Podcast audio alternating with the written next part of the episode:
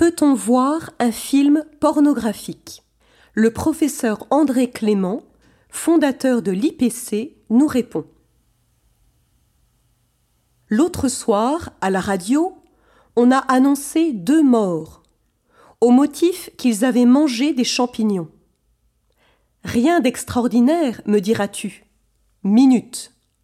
Quand tu sauras que ces champignons, dont j'ai oublié le nom, sont à petite dose habituellement comestibles, tu devineras que les morts en question en avaient mangé beaucoup.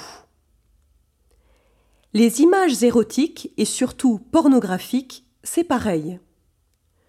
Tu n'as pas envie d'imiter ces actes? Bravo. Toutefois, sans que tu t'en rendes compte, les images se sont imprimées en toi.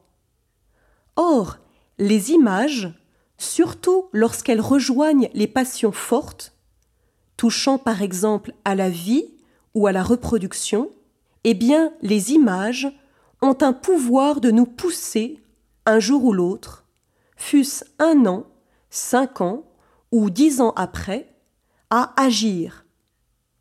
Comment? C'est simple. Regarde les pubs.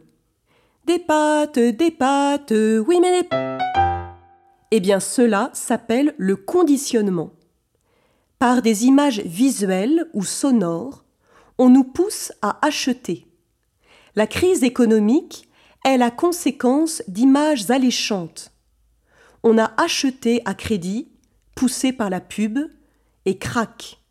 Un jour, on n'a pas pu rembourser et tout s'est effondré. C'est fort l'image dans notre sensibilité. Alors, un conseil d'expérience, ne joue pas avec le feu, il te brûlera un jour ou l'autre. Surtout si tu crois que le feu ne brûle pas.